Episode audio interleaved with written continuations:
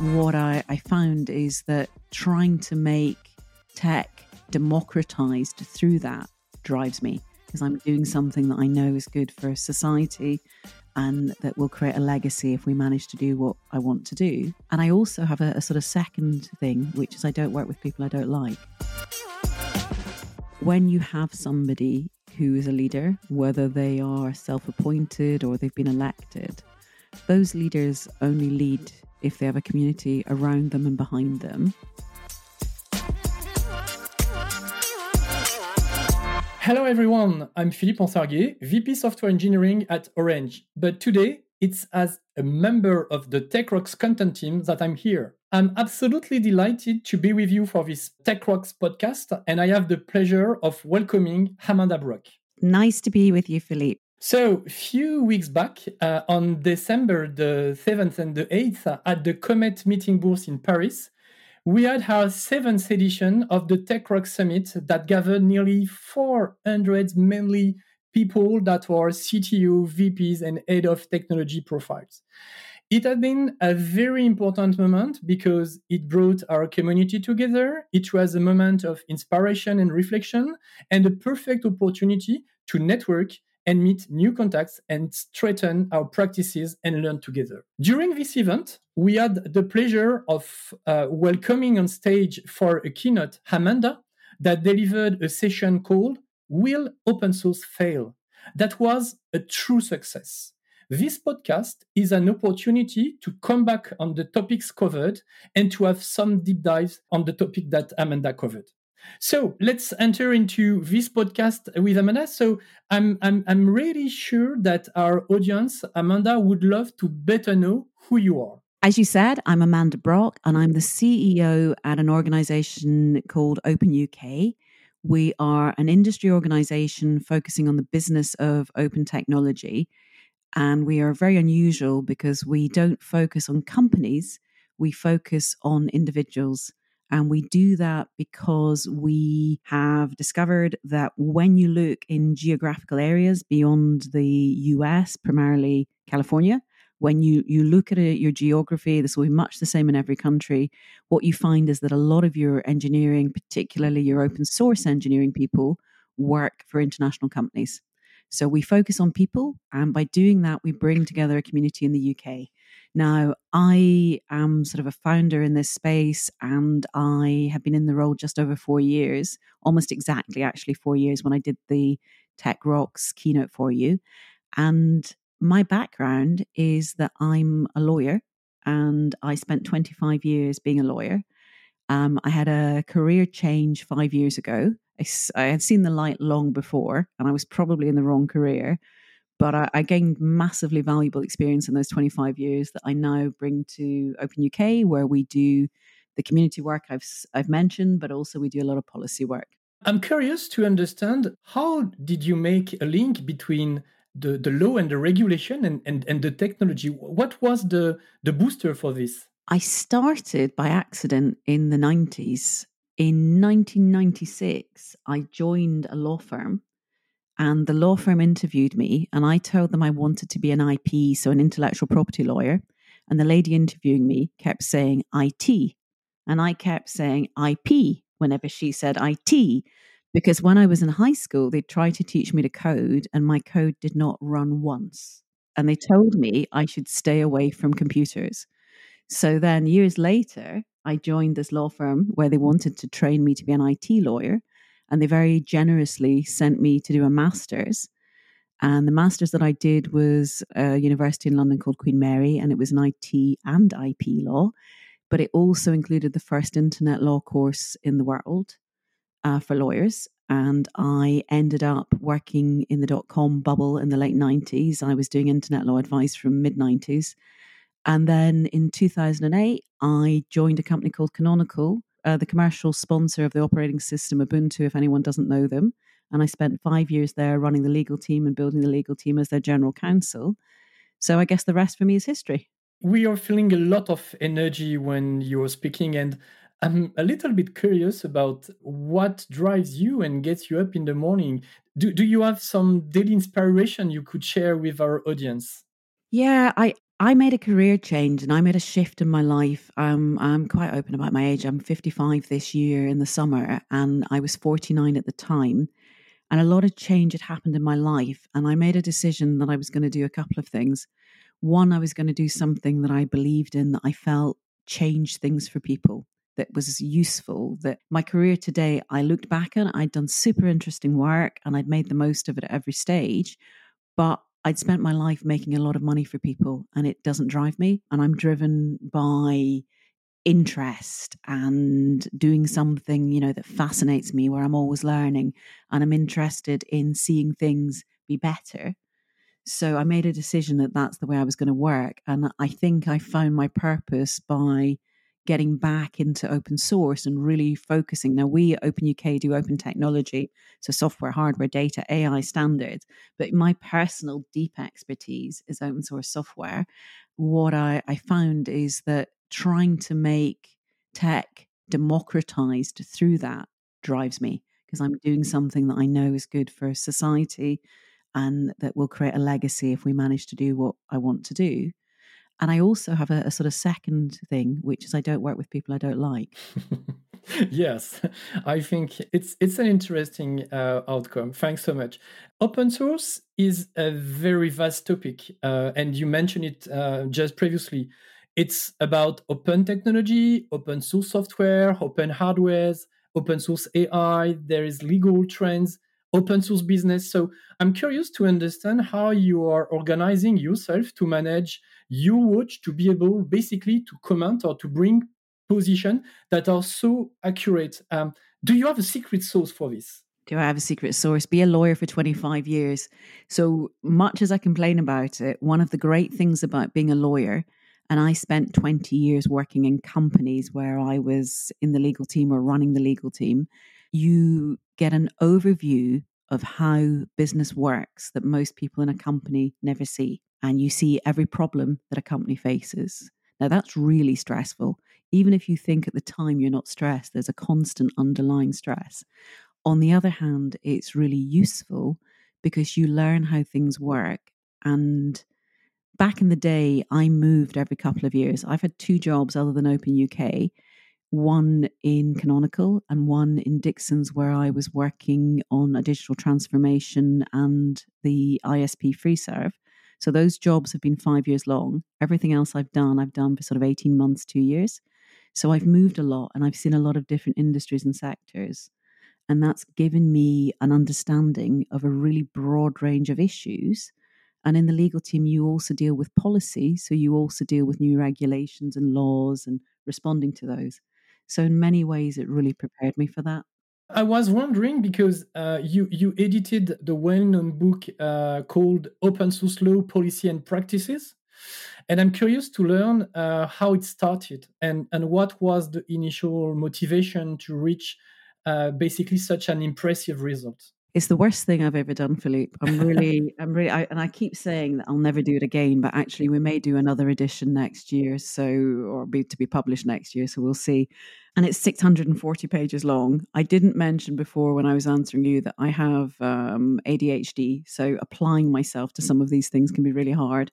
Editing a 640 page book is part of that. When I said to you that I did the first internet law course in the country, the chap, the professor who taught me is called Ian Walden. And Ian's not that much older than me. He's still teaching. But he had edited the first version of this book with one of his colleagues. And I was very late in submitting my chapter because I have ADHD in the same way as I was probably the last person to give you my slides for the conference, and everyone is always chasing me. Um, I do it, but it's just in time and it's the way my brain works. So I think he he played a trick on me. And when it came to a second edition of the book, it had been something like five years, and I was chasing him to create a second edition. And he looked at me and said, I don't have time. You do it. and I think he got his revenge because I then had to deal with 26 authors, feel the pain he'd felt, and edit their work okay, fine. Um, just before I would say entering into the, the topics uh, that you covered during your keynote, Perhaps um, uh, a last question in this uh, set the stage with Amanda. I would be curious to understand if the, the initial definition we may have uh, around uh, open source, uh, when we are today in 2024, do, do we need to stick to the definition that have been previously done and and because the, the hardware, the software, the AI are very different material, if, if, if I would say. So I, I, would be very interesting to understand what is your position and to what we need to stick about definition in the open source ecosystem. This is a, a really topical question. And it's become really topical within open source because we have our internal frictions around people moving away from traditional open source licenses. But last year, 2023, is definitely the year of AI. And what we saw was Llama's launch, which is not open source in a traditional definition, um, but is open, in which Open UK supported because we we cover the range of opens. That's brought this question to the top of the agenda. And it's exactly what we're going to be talking about in a lot of depth at State of OpenCon in London in a couple of weeks the the issue for me is that the thing that is so sweet to me about open source isn't that this software complies with all 10 of the definitions it isn't that it has an approved license. It's the effect of that and the effect of that is that anybody anywhere in the world without any exclusions for any reason can use the software for any purpose good or bad and the originators, the creators, the engineers, the developers make no moral or ethical judgment, and there's nothing personal about it. And what that does is it allows a free flow, and that free flow allows the world to rely on their ability to use it subject to the license. And that's what open source licensing is about. Now, if you think about that, anything less means that you are always going to have some level of restriction to check before you run something that you can use it, to check that you don't have to pay somebody. So if we look at Llama 2, it's not true open source. Falcon, the uh, UAE AI is. Uh, Microsoft released on a, an open source license something called Phi 2, which is a tiny model a couple of weeks ago. They're true open source. You can use them. You know that whatever you develop, you won't have to pay either Microsoft or the UAE for usage. However, with Llama, there are restrictions. And one of those restrictions is if you hit 7 million users, which is a hell of a lot of users. But if you hit that, you've got to go back and get a license. Now, those license terms are undisclosed. And what that means is that Meta someday could have some influence and control over what you do with your product they could demand um, a royalty from you or another payment. So there could be an impact on your commercialization. That's really important. And that free flow to me is at the heart of the benefits of open source. Now, we are going to be having this discussion because the, the friction within those of us, within the friction within the communities that those of us involved participate in around moving away from open source towards propriety in our heads, towards proprietary by putting restrictions in place is a problem. Something I will say that's really important is this does not mean that open source software doesn't comply with legislation and regulation and laws. Like anything else, it's subject to those. So the freedom and the free flow I'm talking about is from the the grantor, the the developer giving you the gift of this software, or the, the engineering community giving you this. What it's not is a path to avoid laws. And I think regulators sometimes misunderstand and think that by being open source, we're you know anti-establishment, we're anti-regulation, and that's not the case. If there are going to be laws, if there are going to be restrictions, those we believe shouldn't come from us. They come from government and regulators. But then when we we look at these um, restrictions that individuals are putting on their code, you can understand why that cause, causes friction. And we would call it public source or distributed source. There's a bunch of different names. And I don't think people are so much angry that that exists. Although, if you've been in a community where you've contributed your time free to build something that somebody else is now restricting for a commercial purpose, you can see why that would annoy you. You would feel that your community contract had been broken. But I don't think the anger that we've seen has been so much around that when it comes to commercialization. I don't think the anger has been so much around that as it's been around the fact that we have companies who mm. are open washing. We have companies who call something open source that isn't open source and causes confusion. And when we talk about open source, we mean open source software, which is why Open UK uses this term open tech. And we have room in that open tech definition for distributed source or public source. And it's quite complex, it's quite complicated. So you can understand when it comes to AI why regulators are struggling, when it comes to security, why regulators and policymakers are struggling, and also why, if we're fighting amongst ourselves within our community about what things mean because they're they're not defined legally in a, a regulation or anything that we have to abide by, you can see why there's a lot of friction and confusion. So, what we're trying to do within Open UK is convene the right leaders and to start to have that conversation very publicly. And I think that's super important. Thanks so much for uh, all these precisions. So now we can uh, perhaps switch to the the TechRock Summit and um, and your keynote and, and your content. So uh, just before um, deep diving in, it's perhaps interesting to remember that uh, in 2022 the theme was about scaling, and last year, so in, in 2023, it was about efficiency. And I'm really interested to understand basically how the efficiency theme uh, basically resonates for you and, and what does it represent? Well, I think efficiency, when I was talking about open source and when I'm, I'm thinking about technology generally, to create efficiency, we don't want to start with a blank piece of paper or a blank screen every time. What we want to do is to recycle and reuse our code and to build on that, to be able to stand on the shoulders of the giants that have created that code for us. So I think that one of the key reasons people use open source is that efficiency. We also see when it comes to any uh, vulnerabilities or other problems that you have a collective response. So again, the resource that manages the ongoing utilization, the responses to issues, that that's a collective which is also efficient and um, minimizes resource and ensures a quality response. It's it's interesting because in how basically efficiency resonates for you, you you answer as well uh, about the the question of is open source technology making the world more efficient, and I think that the answer is very very clear. Um, the the next question I would love to to answer to you is uh, and and and basically you scratched the surface um, previously, but it's interesting to deep dive in. Uh, nearly one year back, we have this uh, kind of tidal, this tsunami with generative AI uh, that uh, already changed the way we are working. But there is still a lot of pending question, and in particular, this topic that you scratch of the, the open versus the closed model. I, I would love to perhaps to to hear here your your, your thought and, and your consideration and perhaps the the, the point that uh, our audience may have uh, in mind when it's about generative AI and open source. Yeah, so I'm assuming Philippe, your audience is mainly in Europe. Is that right? Mainly, yes, you're right. Yeah.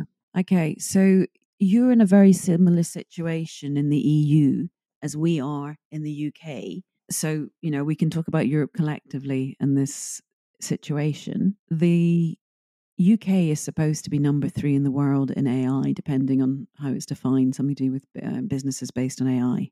And that number three must be a massive drop behind number two. And number one and two are the US and China. Now, when we look across Europe, if we want to have an AI future, we need it to be opened up. We can't mm. afford to go and build competing technology.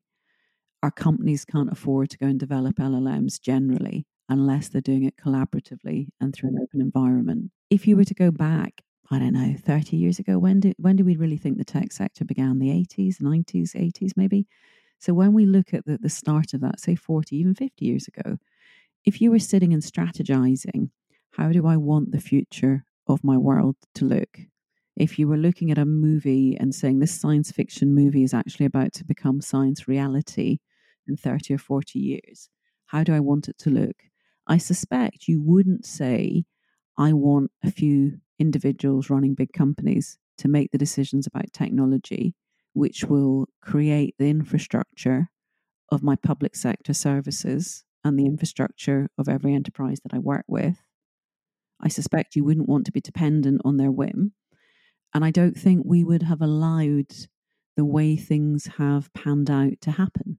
I think we would have understood better. So today in 2024, as we look forward, we're in a different world. We know what's happened if we just leave this to run and evolve its own course. And there's no reason to think it wouldn't just happen the same way again. And the, the challenge isn't so much for you and I, it's for the people who are running our countries to understand the technology. They won't understand it fully ever, but to understand the technology to the extent necessary to be able to be well advised by their policy advisors and their public sector, and to ensure that as we look at our tech future, it's democratized and that we have access to the technologies, that people have access to them to create innovation, to allow for competition, and to ensure that the infrastructure that we're now dependent on is something that we can rely on. I don't know. Do you have the hokey cokey in France? Do you know what it is? No. What, what is this? The hokey cokey is a kid's game. The, Americans call it the hokey pokey. And you put your hmm. right hand in, you put your right hand out, in, out, in, out, and shake it all about. And you do this with every limb, and it's a little song. And I always say that Sam Altman played the hokey cokey over a weekend. So he was in, he was out, he was in again. You know, who knew where it was going? Microsoft's share price plummeted and then rose when they said they were going to hire him. You know, they did well out of it. It's one of those things where it showed when you have, despite all the concerns about risks of opening things up, there is a bigger risk in having things closed. Where when he was removed, you had a situation where OpenAI had all these customers who didn't know what was going to happen. They didn't know what they were using. They didn't know how they were going to get access to it. They no longer trusted the black box that they'd committed to. And also, you know, Microsoft, the amount of money they'd put in, they were reacting to it too. So it's a really interesting example, Sam Altman's Hokey Cokey, of where it can go wrong and why, when we're talking about risk, we have to understand that risks work in the open, risks work in a, a closed way, but actually they're probably not anymore if we open things up. But the benefits of opening it up, particularly for those of us outside of the US and China, are incredible and necessary. Last year, um, I've been also a, a, very intense year regarding open source about the CRA, the Cyber Resiliency Act. I know that a lot of, uh, I don't know if the word progress is the right one, but uh, it has been a long journey. And um, uh, I, I, read uh, very recently that uh, there is a, a, final cut around this, uh, this CRA. Um, I would be curious to, to have your thoughts about uh, basically where we all landed into this uh, Cyber Resiliency Act topic. Yeah, so with the CRA, the Cyber Resilience Act, um, there was massive concern this time last year when a draft came out. A lot of the response to that from the open communities was around the role and the, the responsibility of individuals and ensuring that individual developers would not be detrimentally impacted by it, alongside looking at our foundations and the Act was going to treat foundations, which are stewards or custodians of open source software, because they're funded by technology companies and some of them have a lot of money, they were going to treat them as a commercial entity. And what that meant is they were replicating in Europe and the EU what they have done in um, trademarks. So when you put something onto the market, it's a free movement within the, the EU and the trademark can be used anywhere in the EU. So they were trying to apply the same thinking to software. So whoever put it first on the market would be liable across the EU for that software. And that's hugely problematic. So there was a, a huge response led by those foundations, and they have had a, a significant shift in the legislation where the foundations are no longer treated as commercial entities and they're treated as stewards.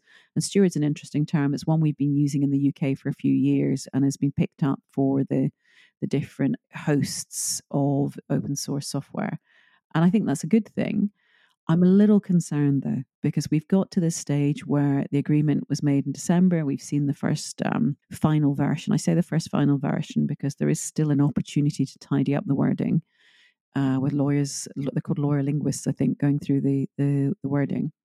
And the concern I still have, there's a few you know, I won't go into every nuance. There's a few concerns, but the concern I have is the way they have defined free and open source software. And the way they've defined it doesn't use the existing definitions of open source software or free software. It's a new one.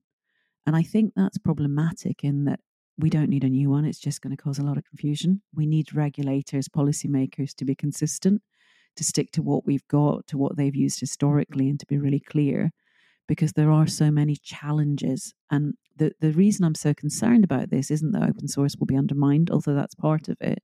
The reason I'm concerned is that there are benefits that we have been campaigning for decades for, for open source, where it's carved out of some of the requirements of legislation. So you get a pass if you're doing open source and you're doing it as a, a developer and you're not commercializing it.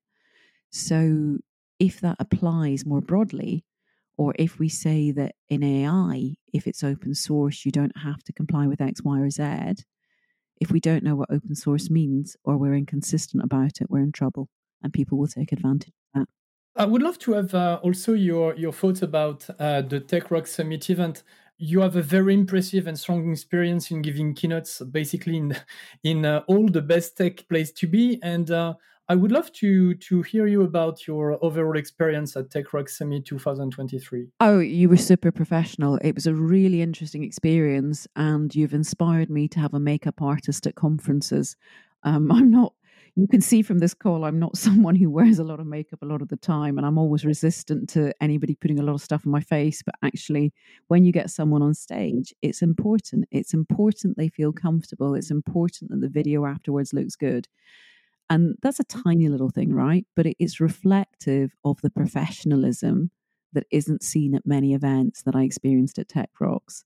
You had an audience listening to somebody in a second language without translators who were attentive, engaged. I had people speaking to me afterwards. The process up to it was, uh, you know, really good. So as a speaker, I have to say that you ran a great conference, and thank you, thank you for having me there. Okay, thanks um, so much. There is perhaps um, a question I would love to ask you, even if you um, comment on previously at the introduction.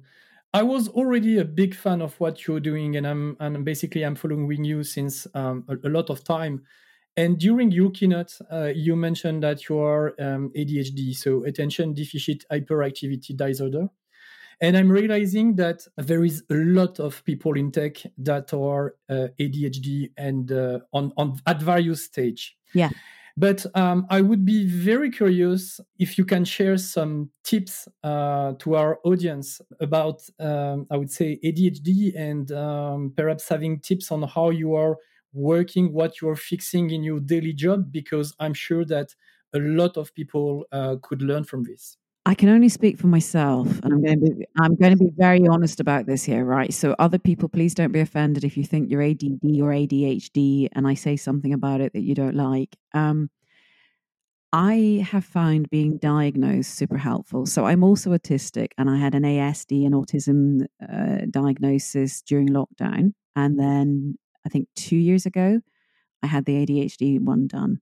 And I did the autism one because I wasn't particularly convinced I had autism, but I was doing a project for Open UK and it seemed logical to be tested. And then I, I was quite surprised when I was actually diagnosed, but actually, I'm very autistic. Well, during that process, medical professionals kept saying to me that, you know, we're doing this diagnosis with you, we've got to do X, Y, Z, but you really need to be diagnosed for ADHD. And I was sort of slightly offended by this. I had looked at it and my thought on it was, well, what are you going to do to me? You're going to medicate me. I don't want to be some zombie in a, uh, you know, some medicated zombie eh, who isn't themselves, who loses their personality. Uh, how dare you? You know, it was that kind of response to it. And I don't know how much of that comes from shame and how much of it comes from the fact I didn't want people telling me I needed to change or that they wanted to change me. And actually, I did it because one of my friends from university, who is a top psychologist, had told me that she had taken the medication and it had changed her life. So I started taking something called Elvanse, not Ritalin, but Elvanse, a couple of years. I don't know if you're allowed to advertise on your show. I started to take what is effectively an amphetamine about two years ago. And the difference it makes to me is phenomenal. So they don't really know what causes ADHD. What you are generally told is that your brain is searching for a dopamine hit. So it is jumping from thing to thing to thing and it's looking to to find that hit. And by self-medicating by giving yourself that tiny micro dosage of amphetamine it causes the dopamine in your brain to release. And that means that you can be focused. Now it takes a bit of time to work it out. I take the absolute minimum adult dosage and sometimes i take a child's dose. Some reason in my body you know medication processes fast if I take more than that, I will work for a minimum of 20 hours. So obviously, I don't want to be doing that. It, you know, it would kill me. And I don't take it at weekends, but I have found the the two things have come out of being diagnosed. The first is that the medication has really allowed me to focus, which doesn't just make my life easier, it makes everybody around me have an easier life. And then the second thing is that I have researched it more and I've been able to say, ah, so that's why I do this, or this annoys other people because I do that and I have no idea about it. Or if I can see people lost because I'm jumping in a conversation, I can say to them, you know, some of my colleagues record me so they can follow. If you want to do that, I won't be offended. You know, those kind of things. So it's enabled me to be more comfortable and understand myself better. It makes my life easier because I'm able to focus and get stuff done um, you know, when you look at my screen, I will still have more windows open than you've ever seen. But uh, honestly, uh, you know, it's it's a, yeah, and I've learned how to put things in folders and whatever. But I see a lot of people around me who clearly have it, and it's very difficult to get the diagnosis. In the end, I had to pay for it, and uh, that was quite hard for me because it, it is quite expensive, but it was worth it. It was an investment in my future. I think it really helps. I also suspect that there is a kind of person who is successful in tech who is more prone to having this. And whether it's ADHD with the hyperactive bit that I have, or whether it's ADD, which is just the attention deficiency, I think it comes from having spent a lot of, li- of our lives on the screens. Therefore, people, you know, we're not um, digital natives at my age group, but I've spent the last 30 years, 25, 30 years on a screen and multiple screens and I'm fast and I jump between things and that enables my success. You know, I touch type, that kind of stuff that's made me really fast.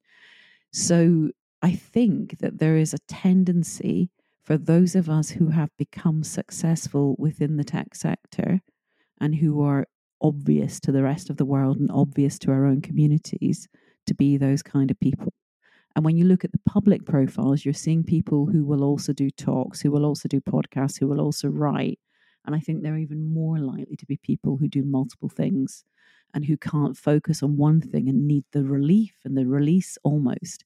And just before I, I stop talking about ADHD, because I'm sure I'm talking for too long, there's another school of thought around ADHD, which is about emotional well being.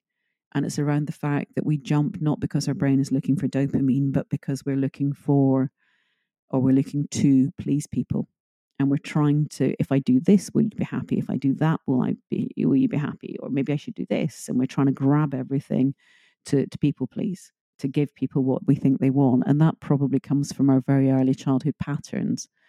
And i think whichever of those it is you get to the same outcome that if you can get yourself into a position where you understand it you can think about whether there are those emotional things that you want to deal with, and that helps you in your, your personal evolution. thanks so much, Amanda. I think that it was a very, very interesting testimonial, very insightful, and, and thanks for sharing this. What are the main topics that uh, you put on the top of your agenda for for this year? Where will you spend your time and energy this year? It's really interesting. I'm I mentioned earlier that I'm aging rapidly. It feels like you age faster when you get to this age than earlier. And I have become conscious in the last few months that I may only work for another 10 years. And if that's the case, I only want to be focused on and doing the things that matter. So I'm really thinking more in life about everything that I do, having impact and being the right thing to do, or with the facts I have, the right thing to do. And my focus this year is very much on the fact that we're going to have an election here. You know, I think you're also going to have them in the EU and in the US. So it's going to be a, a year of transition and change. We have to bring into that what's happening with our digital environments and digital futures. We have to think about what's happening with, in my case, open source within that.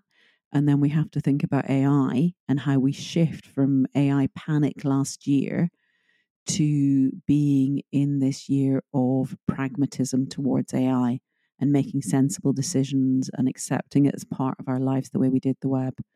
So those are my focuses.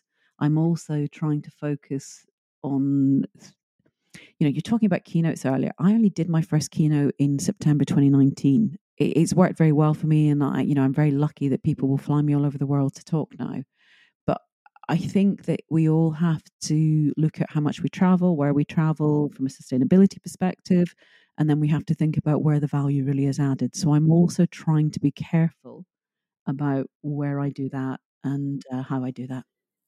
Thanks so much and i think that um, it, it was totally main stage for us at uh, the Tech Rock Summit organization to to take uh, sustainability and where uh, our speakers uh, are coming absolutely critical. So I, I think that you mentioned uh, at the last point, but it's extremely important, uh, I would say, and it's a topic that we all have to to manage honestly. Amanda, I'm I'm curious to understand what will be your next big event. So for Open UK, our next big, big event will be State of OpenCon 24, our second annual conference, which is taking place in London on the 6th and 7th of February. And it's in the heart of the City of London this year at the brewery on Chiswell Street. You can find out more at stateofopen.com or openuk.uk. And we're looking at over 170 speakers over two days and we have 50 partners who will be sharing information about their projects, their organizations across open source software, open hardware, open data, open standards, and AI openness. And we have rock star plenary speakers, which I know you'll relate to. And uh, I would love to see people coming over from Europe. The Eurostar is doing some deals. We have tickets priced at £199, and we also have free tickets for community, students, the unemployed, just drop us a note at admin at openuk.uk. So we're we're reaching now the end of our podcast, Amanda, and I would love to ask you one last question. What does it mean to be a leader in tech with open technology in mind for you? One of the things that I love about open source is that the community rules. So when you have somebody who is a leader, whether they are self appointed or they've been elected, those leaders only lead if they have a community around them and behind them. And they only lead for as long as the community backs them. So we hope that our conference in two weeks' time in London will be successful. And it will only be successful as it was last year if the community around it, you know, the 170 speakers, the 50 partners who are going to host stands, the audience who attends if they believe in it and they want to support it because they're what makes it work. And we have this term in open source forking. And if a community doesn't believe in you, they fork. And I think that uh, that for me means that it's a privilege to be allowed to continue to lead within what I do in open source. Thanks so much. Amanda, the time spent in your company has gone very quickly. It was uh, captivating, exciting at the same time. So thank you very much. You're too kind, Philippe. Thank you very much for having me.